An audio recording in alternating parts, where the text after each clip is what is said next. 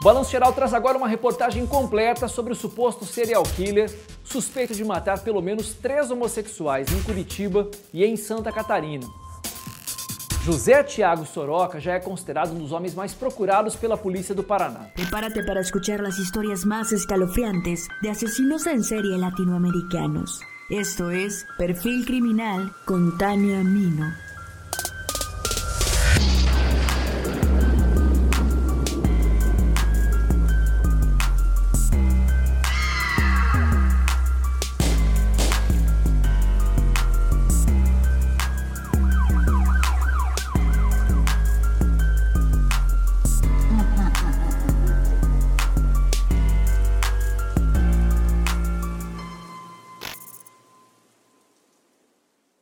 Existe una necesidad humana por encontrar el amor y sentir una conexión, aunque a veces solo se quiere ampliar el círculo social o tener encuentros casuales. Por este motivo es que las apps de citas son tan populares. Así como aumenta el número de usuarios que utilizan estas aplicaciones, también aumenta las prácticas de delincuencia y otros peligros. Dentro de ellas hay criminales que detrás de perfiles falsos están al acecho para ejecutar cualquier tipo de delito. Resulta fácil, pues en estos sitios las víctimas generalmente involucran emociones, se vuelven más vulnerables. El nivel de confianza de los usuarios suele ser bastante alto. Un contexto ideal que permite manipular, extorsionar, engañar o violentar a otros, como ocurrió con José Tiago Correa Soroca, el Joker. Bienvenidos al quinto episodio de la tercera temporada de Perfil Criminal.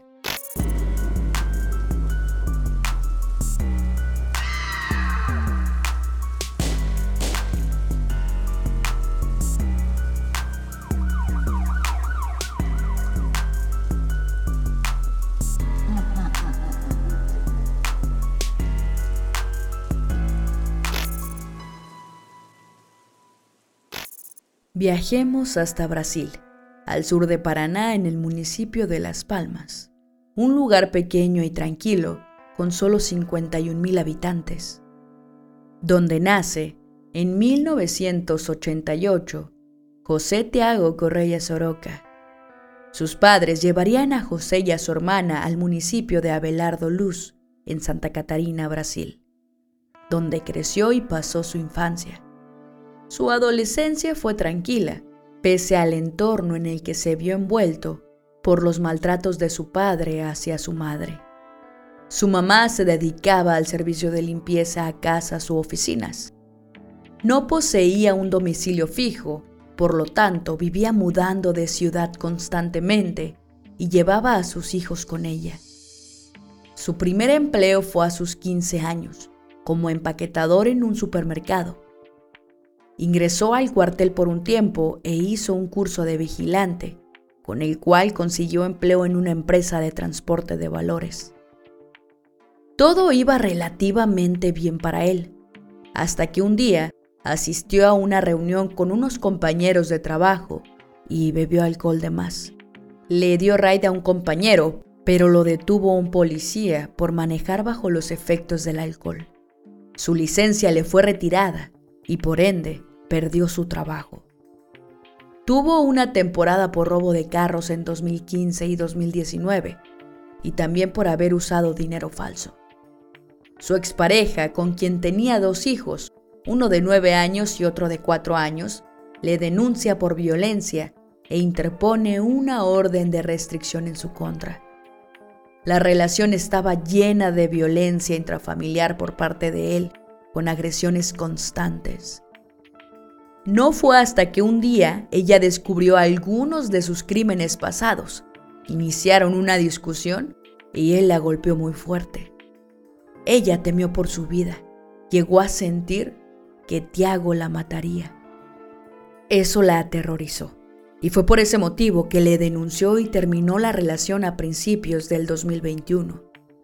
Ella lo describió como una persona con un comportamiento muy inestable era cariñoso pero explosivo.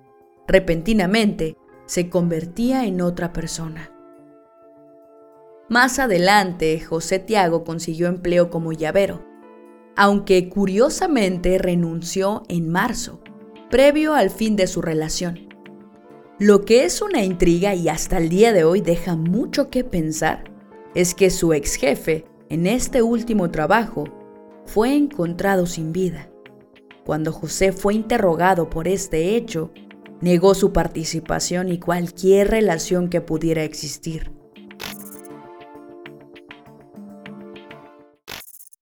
En un principio, Tiago intercambiaba fotos íntimas con las víctimas para ganarse su confianza. Se mostraba como un hombre atento, cortés y seductor. La vulnerabilidad de las aplicaciones de citas servía para, a través del anonimato, acercarse a las víctimas y ser invitado al apartamento de cada una, alimentando una mezcla de deseo y rechazo a su posible orientación sexual, golpeaba por la espalda a las víctimas. Le amarraba los brazos a la espalda, colocaba el cuerpo boca abajo y le asfixiaba con una almohada. Los dejaba en sus camas, los vestía y se llevaba algunas pertenencias. Cerraba el apartamento por fuera y se iba. Hombres jóvenes de orientación homosexual y con buenas condiciones económicas que vivían solos este es el perfil de las víctimas que se le atribuye a José Tiago Soroca, quien tenía un perfil de víctimas y un modus operandi bien establecidos. David Jr. Alves Livicio, de aproximadamente 28 años, era enfermero, vivía en una residencia ubicada en Curitiba, una ciudad localizada en la región sur de Brasil. Su ausencia fue notada por sus amigos y compañeros de trabajo, quienes comenzaron a sospechar que algo terrible podía haber sucedido luego de que David no respondiera ningún mensaje ni se conectara a las redes sociales en varios días. El 27 de abril de 2021, los funcionarios policiales llegaron a la casa de David por solicitud de los amigos, quienes habían explicado lo que estaba sucediendo. Para poder ingresar necesitaron llamar a un cerrajero y una vez dentro de la residencia encontraron en su habitación el cadáver de David. Estaba en su propia cama, con las manos atadas, con la cabeza cubierta por una manta y con evidentes signos de violencia y asfixia.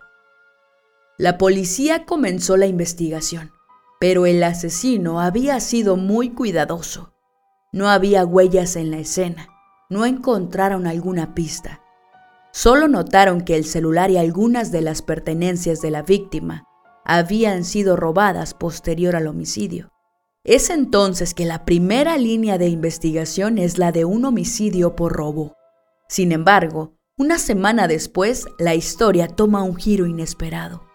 La policía recibe llamadas de algunos ciudadanos indicando que Marco Vinicio Bozana da Fonseca, de 25 años, estudiante de medicina, tenía días sin responder a los mensajes. Sus amigos no lo habían visto personalmente y no se había conectado a ninguna red social. El 4 de mayo los funcionarios policiales se dirigieron al domicilio de Marco. En esta ocasión, también se llamó a un cerrajero para poder acceder al inmueble. Al igual que David, Marco Vinicio había sido encontrado en su cama, con una manta en la cabeza, con evidentes señales de estrangulamiento. Algunas de sus pertenencias habían sido robadas y en un avanzado estado de descomposición. Los investigadores no dudaron que se trataba del mismo asesino. El modus operandi era el mismo, pero aún no lograban unir los casos. Faltaba la identificación del asesino y cómo es que los atraía. Erróneamente, la policía y medios de comunicación creyeron que ambas víctimas en vida se conocían y tenían en común al agresor. Tal vez había surgido algún lío y este sería el resultado. Pero la hipótesis fue rechazada, pues no tenían nada en común más que su orientación sexual y su situación económica. Durante la investigación se supo que en el municipio Abelardo Luz, el 16 de abril había ocurrido un homicidio similar. Once días antes, que el de David Alves, es decir, el primer asesinato. La víctima era Robson Olivino Paim, profesor universitario. Tenía 36 años y fue encontrado sin vida en su casa, al igual que los anteriores, con señales de asfixia. En su cama y algunas pertenencias habían sido robadas. A José se le hizo fácil encontrar más víctimas luego de Robson. A él no lo contactó por Grindr ni Tinder. Tiago se encontraba corriendo en un área de Santa Catarina cuando Robson lo abordó para conversar e insinuar que tenía otras intenciones, y como él necesitaba dinero, le mencionó que solo quería un préstamo, y convinieron una cita en casa de Robson. Al llegar le dijo, según, que necesitaba el dinero, y Robson fue a su cuarto a buscarlo, pero cuando volvió, salió desnudo. Robson quería tener sexo y trató de obligarlo, lo que generó una lucha corporal. Tiago tomó ventaja y exigía el dinero, pero Robson se negaba constantemente. Entonces le advirtió que se llevaría algunas de sus pertenencias y Robson se negó rotundamente. Soroka, fastidiado, lo tomó por el cuello hasta que lo asfixió. Fue ahí cuando se percató de lo fácil que era encontrar en casas de hombres de orientación homosexual y comenzó a usar las aplicaciones de citas para continuar con la búsqueda. Después de analizar a profundidad los casos, la investigación apuntó a un asesino en serie. Pero, ¿cuál era su móvil, su motivación?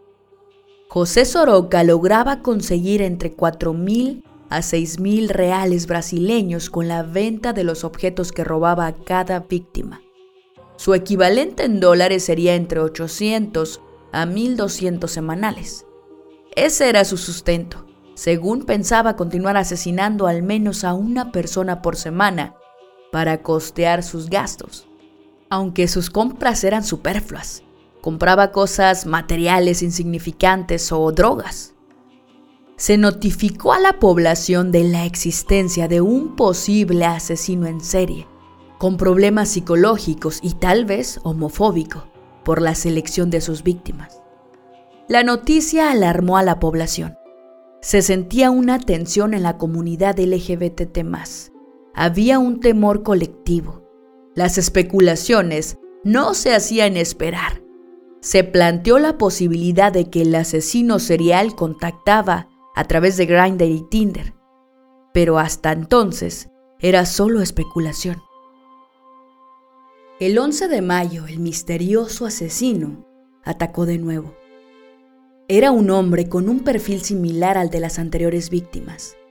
Acordaron verse el 11 de mayo por la tarde. A las 3.20, el supuesto Ricardo llegó al departamento del arquitecto. Así se hacía llamar Tiago en la aplicación de citas. El lugar estaba ubicado en un condominio con acceso controlado, en el que se debe informar en la recepción el ingreso de cualquier visitante y a quien visita para que éste apruebe el acceso. El portero da aviso al arquitecto, mismo que autorizó la entrada a Ricardo. Al entrar al departamento, se comportó cortés y encantador. Preguntó al arquitecto qué le gustaba hacer en el acto sexual. Le invitó a quitarse la ropa y le pidió que le diera la espalda. Aprovechándose de la vulnerabilidad de la víctima, Tiago lo golpeó fuertemente en la cabeza e intentó ahorcarlo. El arquitecto pensó que se trataba de un juego sexual y le mencionó que no le gustaba el masoquismo. Soroka parecía no escucharle. Siguió estrangulándole y le dijo, Yo soy el Joker, estoy loco y me gusta matar. Por fortuna, la víctima era más fuerte que él. Luchó con todas sus fuerzas y logró zafarse. Soroka lo amenazó. Le dijo que estaba armado y lo obligó a entregarle su celular y tablet para que no pudiera advertirle lo ocurrido a nadie. Antes de huir, cortó los cables del intercomunicador y del teléfono fijo para poder escapar. Astutamente la víctima salió corriendo al apartamento de un vecino y llamó al portero. Pidiéndole que prohibiera la salida del visitante, pero era tarde. Soroka acababa de salir. El informe de esta última víctima fue fundamental para las investigaciones. Gracias a este sobreviviente, se supo el modo de operar del asesino en serie, pero sobre todo su identidad, ya que el condominio contaba con cámaras de seguridad, existiendo registros de su ingreso y salida. El informe psicológico indica que el vestir a la víctima, recostarla en la cama y cerrar la puerta de la residencia desde el exterior, como si nada hubiese pasado, intentando demostrar que no hubo relaciones sexuales, revela que podría ser su firma en la escena. José quería ser reconocido como asesino y un demente cuando se autodenomina el guasón o el joker, una especie de táctica en la que quería jugar con las autoridades, de la misma forma que lo hacía el personaje ficticio. Poseía un perfil psicopático, era frío y calculador un asesino en serie de tipo organizado. Pese a que declaró que no planificaba los asesinatos, era evidente que sí. Lo demuestra desde el momento de contactarles por la app, acordar una cita y acudir a la misma. Una hermana de Tiago reveló a la policía que posiblemente su hermano había sido víctima de abuso sexual en su infancia y después de eso había recibido ayuda psicológica factor que podría haber influido en sus actos criminales. Por la manera en que pensaba, actuaba y se expresaba, además del informe psicológico, se consideró a José Tiago Correa como una persona extremadamente peligrosa. Su modus operandi denota las características de un crimen de odio motivado por la homofobia.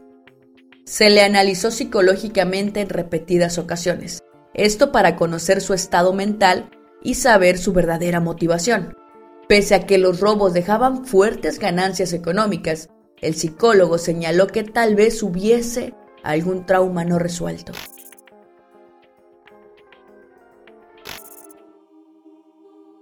Utilizaba un perfil falso, identificándose con otros nombres y sin utilizar una foto de su cara.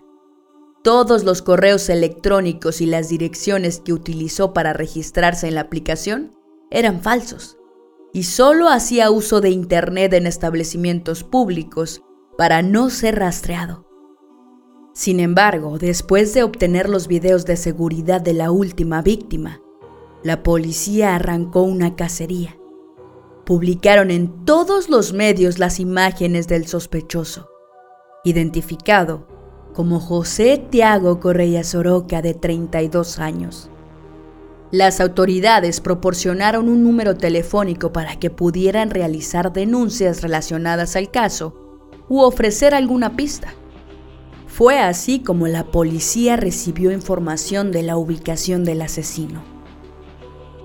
Es un individuo peligroso que anda suelto. Es una persona preparada y conocedora de las artes marciales y la tecnología. Estamos ante un psicópata, un asesino en serie que no escatima esfuerzos. Fue la advertencia del delegado de la Comisaría de Homicidios y Protección Personal. El viernes 28 de mayo comenzaron a monitorear la pensión en donde se encontraba Soroka. Fue al día siguiente por la mañana que se le arrestó, sin oponer resistencia alguna. De acuerdo con las investigaciones y al testimonio de José Tiago, él no estaba relacionado sexualmente con las víctimas. La única interacción que hubo entre él y sus víctimas fue el intercambio de nudes o fotos sexuales, que supuestamente no eran de él sino descargadas de internet. Luego de eso no quiso dar más detalles del tema. Digamos que habían surgido algunos casos semejantes en la región, pero ante la interrogativa de los policías, Soroka dijo que se reservaría el hecho de guardar silencio sobre otros posibles delitos.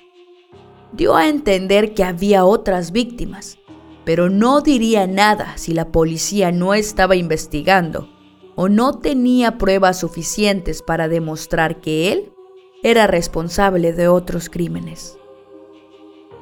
Con la detención de José Tiago y la difusión masiva en las redes sociales, algunas personas presentaron testimonio ante la policía. Hubo alguien más que informó haber sobrevivido a los ataques de Soroka e hizo su reconocimiento oficial ante la policía, pero no fue revelada su identidad. Otro joven de nombre Rick Maíz, de 29 años, informó haber conocido a José Tiago hacía cuatro años atrás. Los dos empezaron a hablar frente a un supermercado. Ese mismo día, Rick Maíz invitó a José Tiago a su departamento y relata que cuando llegaron empezaron a tocarse. Posteriormente se subió encima de la víctima. Trató de inmovilizarlo con las piernas. Puso su mano en su cuello y apretó fuertemente. Esto da a entender que José Tiago ya venía practicando y desarrollando esta conducta.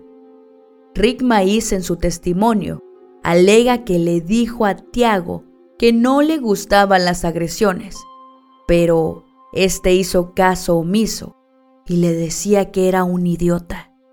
Ante la negativa del agresor de ser liberado, la víctima se las arregló para liberarse y finalizar con el encuentro. Según el testimonio de Soroka, él no tenía problemas con la orientación sexual de las víctimas, pues él se consideraba heterosexual. Su intención era sencillamente robar a quienes asesinaba, porque estaba desempleado y se le hacía muy fácil entrar en las casas de las víctimas usando esta técnica. Eran personas confiadas y no hacían muchas preguntas a una persona totalmente extraña. El 6 de diciembre del 2021, luego de casi ocho meses de investigación, José Tiago Correa Soroca fue condenado a 30 años de prisión por el delito de latrocinio calificado. Confesó los tres homicidios y el cuarto intento fallido. El latrocinio se tipifica en el derecho brasileño como un crimen derivado del robo, con una pena mayor cuando la violencia empleada resulta con la muerte. Los crímenes de odio existen, por más que intenten invisibilizarse o minimizarse, Personas agreden, violentan y matan a otras solo por motivo de raza, nacionalidad, orientación sexual o género. Se les discrimina, rechaza y desprecia por un prejuicio negativo o un estigma que tiene por consecuencia dañar sus derechos y libertades fundamentales. A través de la historia, los crímenes de odio han sido resultado de los movimientos sociales que se han desarrollado en los últimos años. La visibilidad de los movimientos feministas, LGBT, etc., han permitido la construcción de imágenes más positivas y la evidencia de los estereotipos, la intolerancia y la homofobia. Usualmente en los crímenes de odio por homofobia existe una constante por parte de los medios de comunicación. Tratar de la forma más sensacionalista posible los casos, revictimizar, transgredir a la víctima, culparle por su orientación o género y segregarle. Abundan titulares de homosexual asesinado, travesti es golpeado y su identidad. Resulta más importante su orientación o género antes que cualquier otra cosa. ¿Cuándo hemos visto un titular que diga, heterosexual cisgénero es asesinado por otro heterosexual? Nunca, porque no hay razón para distinguir lo que es considerado normal. El mes de junio es el mes del orgullo y es tan necesario celebrarlo, porque detrás de este movimiento hay años de lucha teñidos de sangre. No ha sido nada fácil para la comunidad LGBTIQ lograr lo que tenemos hasta ahora. No obstante, la batalla por los derechos continúa. Aún queda mucho camino por recorrer. Muchísimas gracias por escuchar hasta el final. Quiero mandarle un fuerte abrazo a todas las personas de la comunidad LGBTIQ que me escuchan. Este, les mando un abrazo fuerte, fuerte, de lo más sincero. Y lamento profundamente que este tipo de casos sigan ocurriendo. Si les gustó este episodio, Eh, ojalá pudieran apoyarlo en forma de like, compartir o suscribirse desde la plataforma en la que nos estén escuchando. A su vez también comentar en las, eh, comentar en las distintas redes sociales. De verdad eso nos ayuda muchísimo a crecer el proyecto. Em, no saben lo agradecida que me encuentro con todos ustedes. La audiencia ha crecido considerablemente en las últimas semanas y se siente muy lindo, muy lindo que puedan apreciar el trabajo que estamos haciendo desde acá. Y pues nada, chicos, este, sin más que decir, ya lo saben, mi nombre es Tania Mino, esto fue Perfil Criminal y nos escuchamos la próxima semana.